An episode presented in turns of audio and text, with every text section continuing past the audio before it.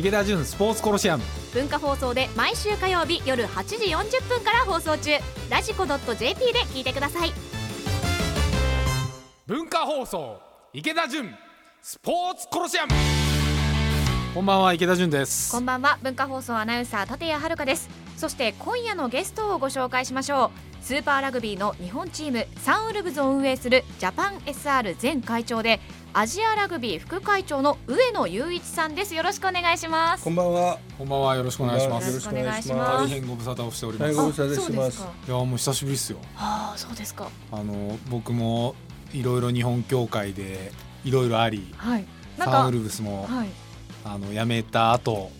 会ってないですもん会ってすぐあの喧嘩別れして以来だねっておっしゃってましたもんね。喧嘩は上野さんと喧嘩じゃないですから 日本協会にいろいろまあスクールウォーズを流したらですねはい。うんなぜかラグビー協会の顧問弁護士がやってきてですねナイキで処分をするとはい。言われたのであのナイキの届かない世界に辞任をさせていただきました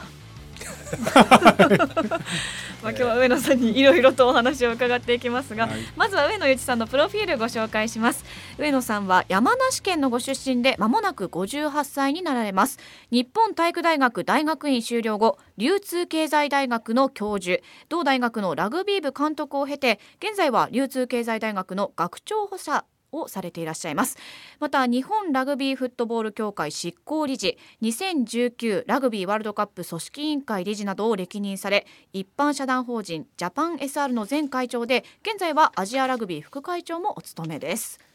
ということで今日はラグビーの話を中心にアジアラグビーっていうのはどの国までカバーするんですか、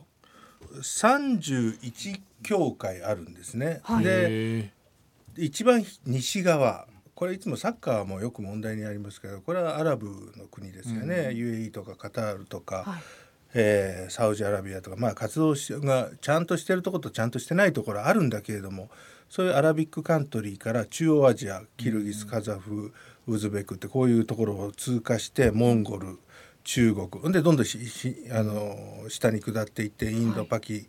スタンバングラデシュスリランカ。それと一番東に来ると今度はアメリカ領土なんだけどグアムまで入ってるんですよね。ですからこれラグビーの面白いところで、要は地域とそういう国とはかを飛び越えたそういう領域の中でまあもちろん日本韓国こういうところが一番北のノースイーストになるのかな。あの範囲で、えーカバーしているという感じですかね。あの今回のラグビーワールドカップ日本大会はワールドラグビーのビル・ボーモント会長が最も偉大なワールドカップとして記録に残ると絶賛したということで観客総動員数170万人以上記録し4370億円もの経済効果をもたらしたそうです。テレビの視聴率も日本対スコットランド戦の瞬間最高視聴率53.7%と驚異的な数字でしたが、率直にどうしてこんなに盛り上がったんだろうというのはいこれはかがですか？ねおそらくね僕は僕なりのかあの回答はあるんですけれども、はい。まあ池田さんに聞いた方がいいんじゃないですか？あなんで盛り上がまずは。ーいやっていうかもうブームになるのは当たり前ですよね、はい。最初から分かってますよね、うん。だってアジアであのレベルのラグビーはい。世界ナンバーワンレベルのラグビーが毎週見れるなんてことはなかったわけですよ。はい。それはブームになるに決まってますよね。で、まあ、日本の活躍っていうのはやっぱちょっとあったとは思うんですけど、まあ、僕個人としてはですよ、スコットランドに勝ったのはすごいすごいことだし8強になったのもすごいことだと思うんですけどやっぱりこの前勝った南アフリカにもう一回勝った時にはとんでもないこと起こるんじゃないのかなと思いながら見てましたけどまあ一応目標達成してその日本の活躍によっても、まあ、ブームが長続きをしてけど大事なのってこれからですよね。うん。本当に受け皿としてのトップリーグ。はい。僕ですらトップリーグがじゃあ次いつ始まってね、どの選手がどのチームに所属していて、はい。何試合あって仕組みがどうなっててどこにホームがあってってやっぱまだ伝わってこないし、スポーツで準備が大切じゃないですか。どんだけ準備できたかによってワールドカップもあのイングランドもそうですけど日本もそうですけど4年かけて準備してきているわけで野球もそうなんですよ。打席に入る前にどれだけ準備するか。はい。どういう準備を今後のワールドカップ以降の景色ににつなげるためにしてきてるのかなっていうのがやっぱここから勝負になってくるんじゃないかなと思いますけどね。僕ね思うんだけどね今池田さん野球の話出したけどワクワク感が全然違うだと思いますよ。はい。野球はこうやってバッターに立ってこう待ってあの勝負かけるでしょ？いい、だけど40分間目離せないでしょ？ラグビーって。だから意外とねラグビーって日本人受けしたり人受けするんじゃない？社会をもうこう巻き込む時にすごい受ける。そんで特に日本人の体質に意外とラグビーってね見てる人例えばララグビー、はい。あの知らなかったでしょ？今はい。なんとなくルールわかるでしょ、はい。あのへんてこなルールでしょうけれどもなんとなくこう勢いというか、はい。その後にねサッカーのこの間なんとかっていう国とナショナルマッチやってたでしょ、はい。あの途中、うん。あれ見たってなんでこんなスローなんだなって僕は思ったんですよ。あのいい悪いは別ですよ、はい。あのたボールがこう移って点数が入る。だけどラグビーっていうのは勢いごとダダダダダダドドドドドドっていうこういう流れでいくんでそういう点では見る見る見る視点としては面白いのかなっていう点とやっぱり池田さんおっしゃられてやっぱり世界的なあれだけの規模の人たちが世界中からやってくるわけでしょ。はいこれはやっぱりあの見ていて面白いんだろうなということともう一つはラグビーイットセルフにあのがの問題よりもそれが巻きこ引き起こした社会的現象っていうか、うん。その化学反応みたいなものの方がむしろ世の中的に受けてたんじゃないかな、うん。ですからね僕うちの大学でエレベーター乗った時にある女の先生全く興味ない先生がね「先生カナダよかったね」っていうわけですよ。はい。何がカナダ良かったんですかって言ったら「試合やってないじゃないの」って。それが良かったな釜石行ってね、あってやりましたとか。うん。僕はこの間アジアの子どもたちを呼んで福岡でねあの大会やったんですよ12戦の大会、はい。その時に僕行ったの試合終わった後何昨日のアイアイルランド戦と日本戦見ててどう思ったって何が良かったって言言ったんですね。僕はね、えっとウィナーズヒーローっていうのもあるけどウィあルーザーズヒーローってすごい重要で、結局あの人たちが取った態度とか姿勢とかねジャパンがあのかに負けたにもかかわらず、はい。みんなで花道を作ってっていうかね、そういうようなアタチュードっていうかアティテュードっていうかそういうことが自然発生的に出たお辞儀の問題もそうだし、なんかそういうものを日本のラグビー日本という社会が受け入れてそういうあのなアトモスフェアを作り出したっていうか醸し出したっていうのあれは非常に受けてったんじゃないかなってジャパンそのものはね僕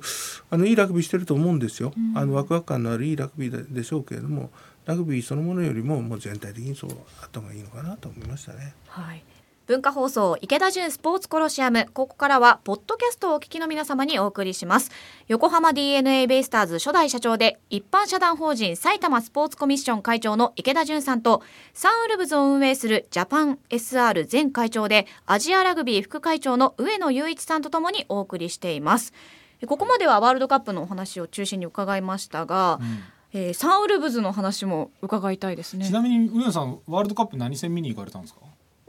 僕はね最一番最初はロシア戦ですね。ジャパンロシア戦、はい。これ初戦。をあこれ初戦ですよねはい。確か、これは見に行きました、それとフランスアルゼンチン。これはフランスサイドからあのインビテーションもらって行きました、あとは博多のイタリアとカナダかな、うん。でいくつかあと結構み行ったんですね。うんそうそう結構見てるんですよ。で最終戦はワールドラグビーから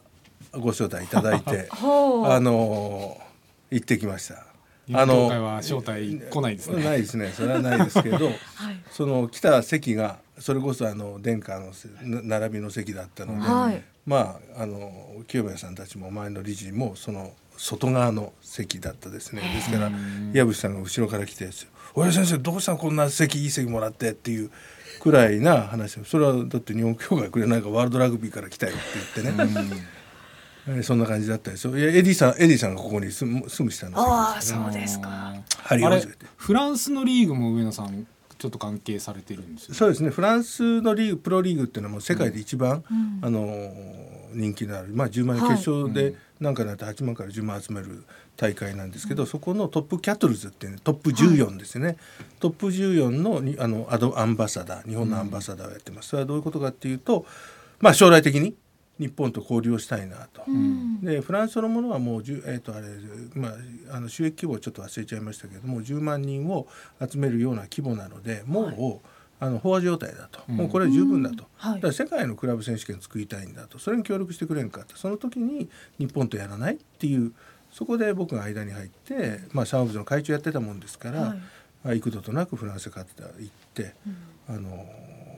交渉はしています。今もしていますし、この間のえークロモン・フェランの長,、えー、と長良川でやった試合も僕がアレンジしてますし、だからアレンジしようとすると「お前いらないよ」って言われちゃったりもしたんですけど、うん。まあそんなようなことでフランスとよく交流は今してますね。じゃあ今度フランスでお会いしましょう。行きましょう行きましょう。僕もあのツール・ド・フランスの日本の権利持ってる会社の会長やってるんでもう7回も大会やってるんですよ。そうこの前もツール・ド・フランス見に行ってうん。フランス行ってきてでそこからリヨン行ってリヨンのあのチーム、えーラグビーのチーム。ルー、ルールー。うん、ルーのスタジアム行ってあそこの人たちに案内してもらって。い。やいやそれは共行ってすごい僕だってフランスのあの自転車協会の DTN 要はあれマゼさんって友達ですよ。でー。あの今回のフランスのキャンプオリンピックキャンプ、はい。BMX とロードキャンプ僕呼んできましたあそうなんそうそうそうそうそう。えー。あとのトライトライアスロンか ASO っていう会社がフランスでやってるんですけどそこの会長の天森さんっていう人もこの前日本来てて。あそうなんそうです。ななんだみんなでじゃあ今度。飲みましょうよ。はい飲みましょう。つながりがこのポッドキャストの中でですよできました。ラグビーの国際試合はフランスの人たちに招待をしてもらう。そうそうそっちに。そうそう。だからフランスも富士山のふもとでねキャンプあったんですよ、今回。あー全部そういうの仕掛けて、今旧協会、うん。フランスの。フランスのオリンピック協会も。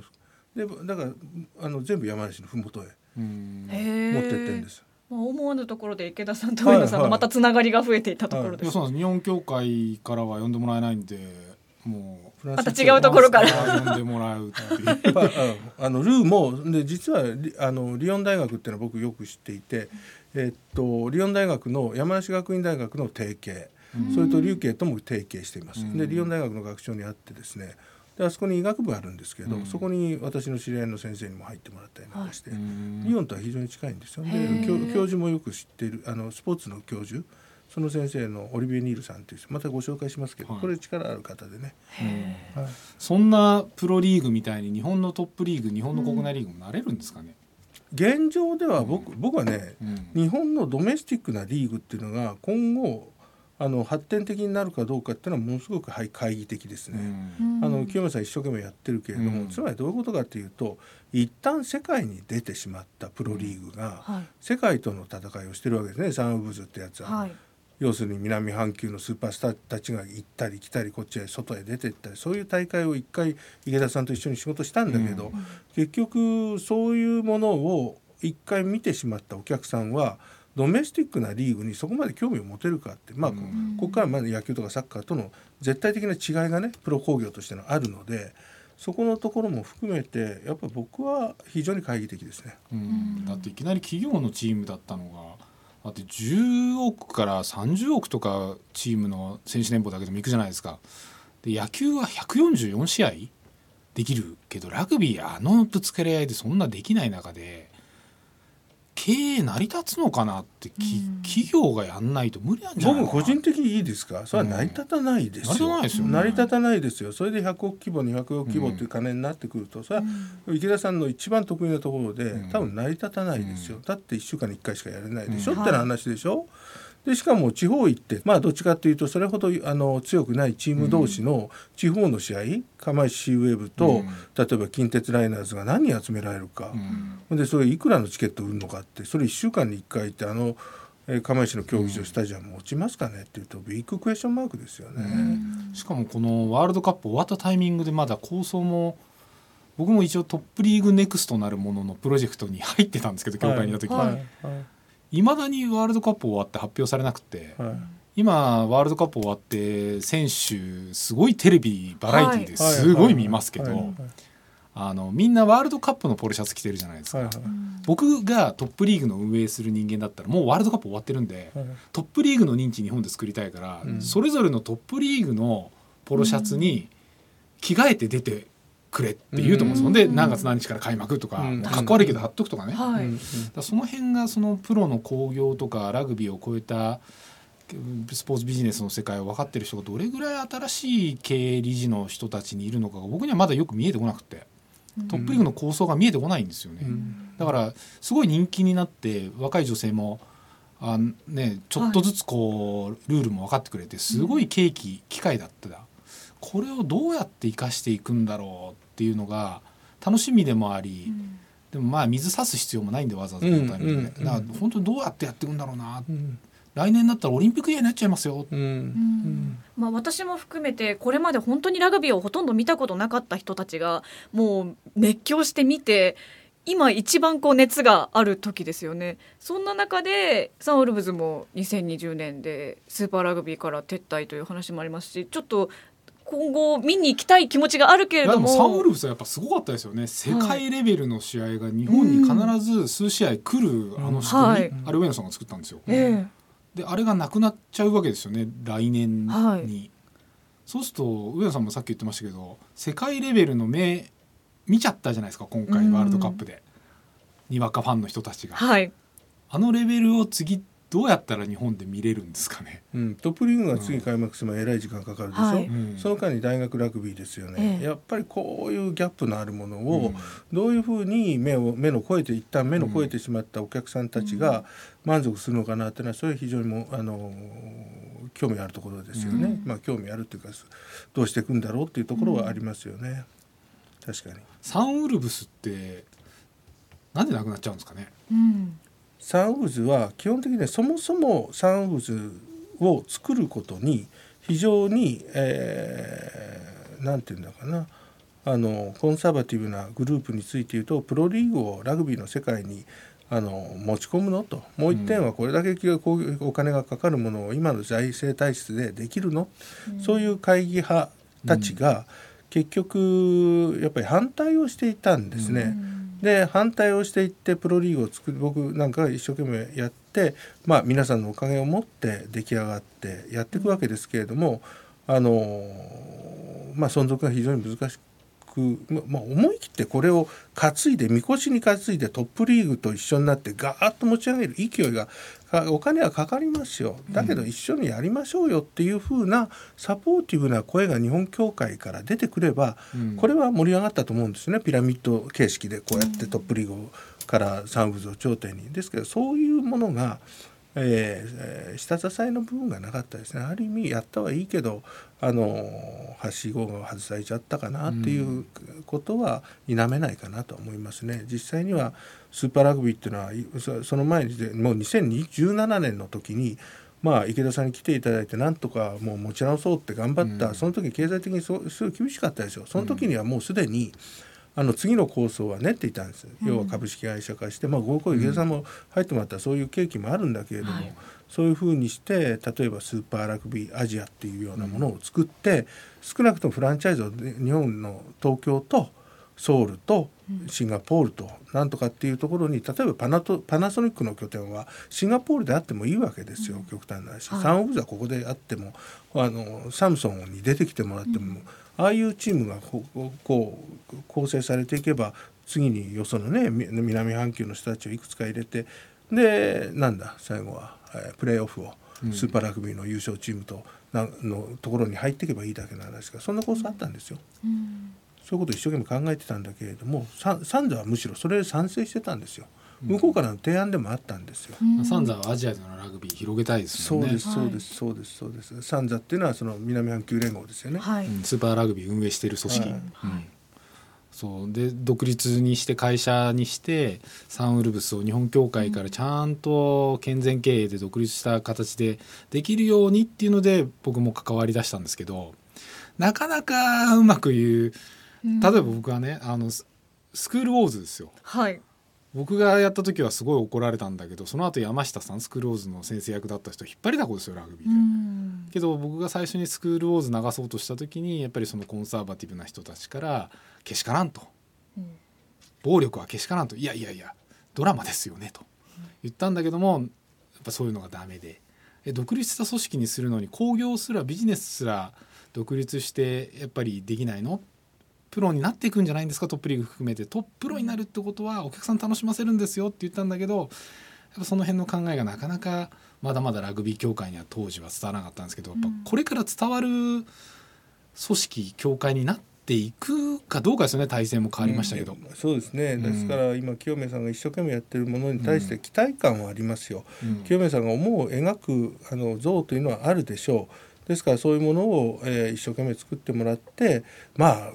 まさに僕はねいつも思うんですけど、ラガーマンがラグビーボールを手に離した時からラグビーが広がると思ってるんですよ、うん、ですけどそのラガーマンたちがラグビー一生懸命しがみついて抱えてるうちはねやっぱりこのラグスポーツの発展はあまり考えられないですよね。今後日本、うん、あれはあくまでもワールドカップっていうあのものが外国から入ってきてその人たちの運営も含めて日本人とシナジーが高められたんだけど、うん、日本人が依然9体前としたラガーマンたちがねこうボール抱えちゃうとやっぱ難しいと思いますよ。だからこういうヘテロっていうかね、あのいう人たちに入ってきてもらってえと化学反応を起こしてもらいつつ、うん、いろんな人の手によってね、まあ、女性も含めて若い。老若男女のあの人たちに入ってもらってその人たちの運営に任せて委ねていく方がいい。ただしラグビーっていうのはあのラグビーの専門家の、まあ、清宮さんでも僕でもどうでもいい。そういう人たちがラグビーが変えていいことと変えて悪いことが多分どの競技でもあると思うので、うん、そこのところだけ温めていければ一番いいのかなと思いますね。理念的な問題ですけどね。うん。そうですね。まあ体制も新しくなったといえど僕からするとスポーツ界の横滑り人事なんで経営のプロとかが入っているのかっていうのもまだちょっと正直よくわかんない部分もあるんで、うん、まあちょっと期待はしたいところはありますけど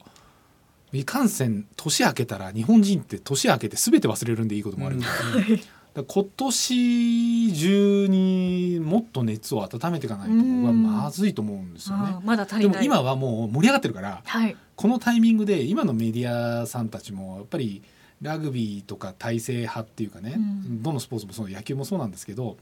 やっぱ水差す発言とか言われたくないこととかね、はい、本当にこうジャーナリズム的なことって今のスポーツってなかなか発言しちゃいけないんですよ。書いちゃいけないんですよ。っていう中でこれから今まさしくトップリーグこうすべきなんじゃないか早慶戦とか年明けた時の大学ラグビーもこうすべきなんじゃないかこういうふうな一連のストーリーでいくんだぞっていう誰かが背負って言わないとうん熱って結構冷めやすいんで、うん、うんっていうことを言わないので今はいいですよ。はい。うん、でもなでしこジャパン一時期ねダブル杯で女子サッカーがすごい盛り上がった時に起こったこともね1年間は選手たちで潤ったって選手たちが言ってるんですよね。はい、1年間ブームでしたと。その後大変でしたと。今見てくださいと。なでしこリーグ。やっぱねそういう過去日本ってスポーツブーム繰り返してるんでこのタイミングでラグビー頑張ってほしいなって。だからもう、ね、アジアは上野さんが。はい。牛耳ってるようなもんなんでもうアジアを皮切りにラグビー、はい、どうにかしてもらわないと、うん、うん、まあだけど特に自分が思う私が思うのは本当に日本がこれだけの皆さんの日本国全体のサポートを受けたからこれはなんとか責任持って次に続けていかないと難しいんでしょうねとにかく清宮さん頑張ってもらいたいですね。ね頑張ってもらいたいですね。はいはい、清宮さんブレーンは誰なんですかね？いやどうでしょう僕、うん、まあ頑張ってもらいたいですね。はい、頑張ってもらいたいです。はい、池田純スポーツコロシアム上野雄一さんとお送りしています。スポーツ夢ぐり機構。アスリートスポーツ選手にとって温泉はコンディションを整えたり疲れを癒したりリハビリしたりする格好の場所です。そこでスポーツ選手にまつわるとっておきの温泉話をご紹介いただきますが今日は上野雄一さんに教えていただきます。お願いします。私はあの生まれが山梨県の、えー、甲州市っていうところにあるんですね。はい、で昔からですからそこは伊沢温泉があって春日井温泉があって、うん、温泉には非常にが身近にあったところで生まれています。はい、でそのうちねちょっと大きくなってくるとねそのほったらかし温泉っていうね、はい、あのちょっとしたあの春日井のななんていうの富士屋ホテルのあの脇のゴルフ場の脇みたいなところに、うん、丘の上にはまなんと絶景が山梨県の絶景が富士山まで見下ろせる丸裸の温泉があるんですよ。それがほったらかされてるようなお湯が。でまあそこへ立ったらまあ自分万歳ってやって やりたくなりますよね。やりたくなっちゃう。もう山梨県全域がこう、はい、あの盆地が見えて。それで富士山見えるわけですよ。万歳ってやってる姿を向こうから写真撮られたら大変なことになっちゃうけど だけどそんなような勢いの温泉ですよ。素晴らしい温泉。あ写真がありますがいやもうみんな万歳する。万歳しますね、うん。この景色は、そうそうそうそうそう。隠されてないんですよ。隠す必要もないしその前にあるのは空なんですよ。広い空と広い空。富士山そう。とと山梨山梨の一望遠くから見るもんな見れるもんなら見てみろってぐらいお遠くにあるんでね、はい。だけどそんな感じですよ。素晴らしいですよこれは。あっちの湯とこっちの湯でしたっけ？あっちの人こっちの人、はい。どっちが好きですか？僕いやどっちどどう違うんですか？えっとね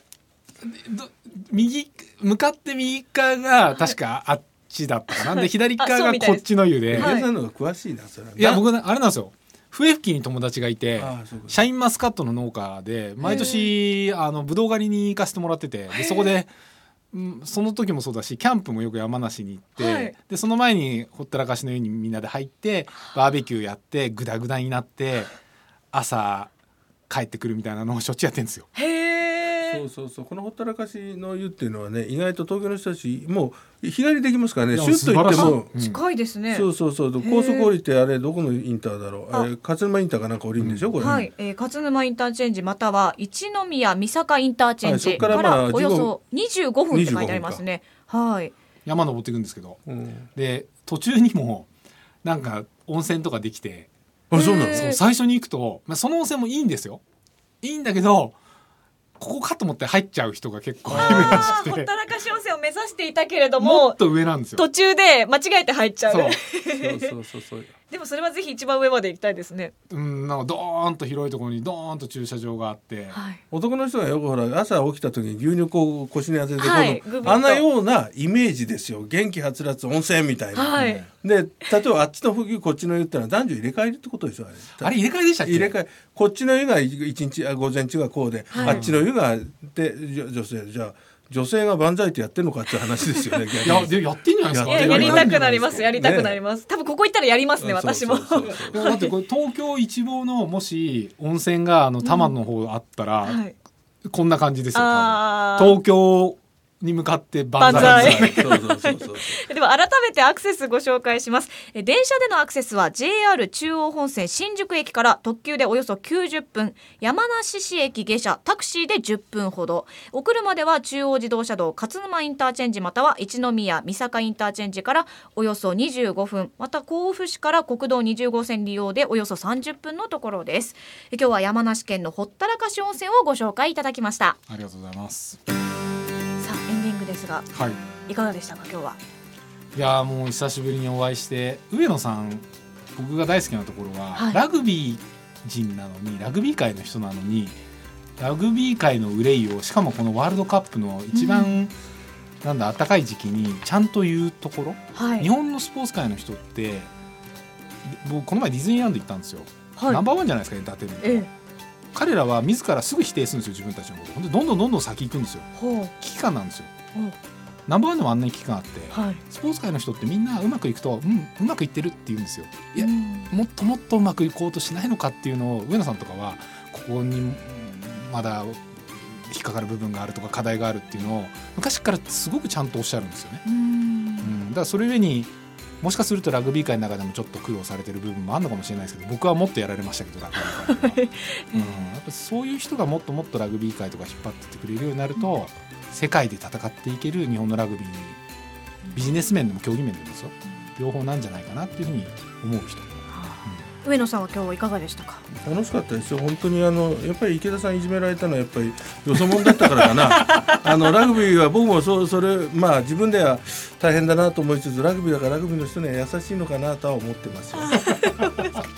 いや、お二人は本当にもう今話し続けるって言ったらずっと話し続けられそうですもんね。ほったらかし温泉行って万歳していきますよ はい、ということで今日はこの辺りでお開きとしましょうか。ここまでのお相手は池田純と上野とえ文化放送アナウンサー立谷遥でした。ありがとうございましたではまたラジオで火曜日の夜にお会いしましょう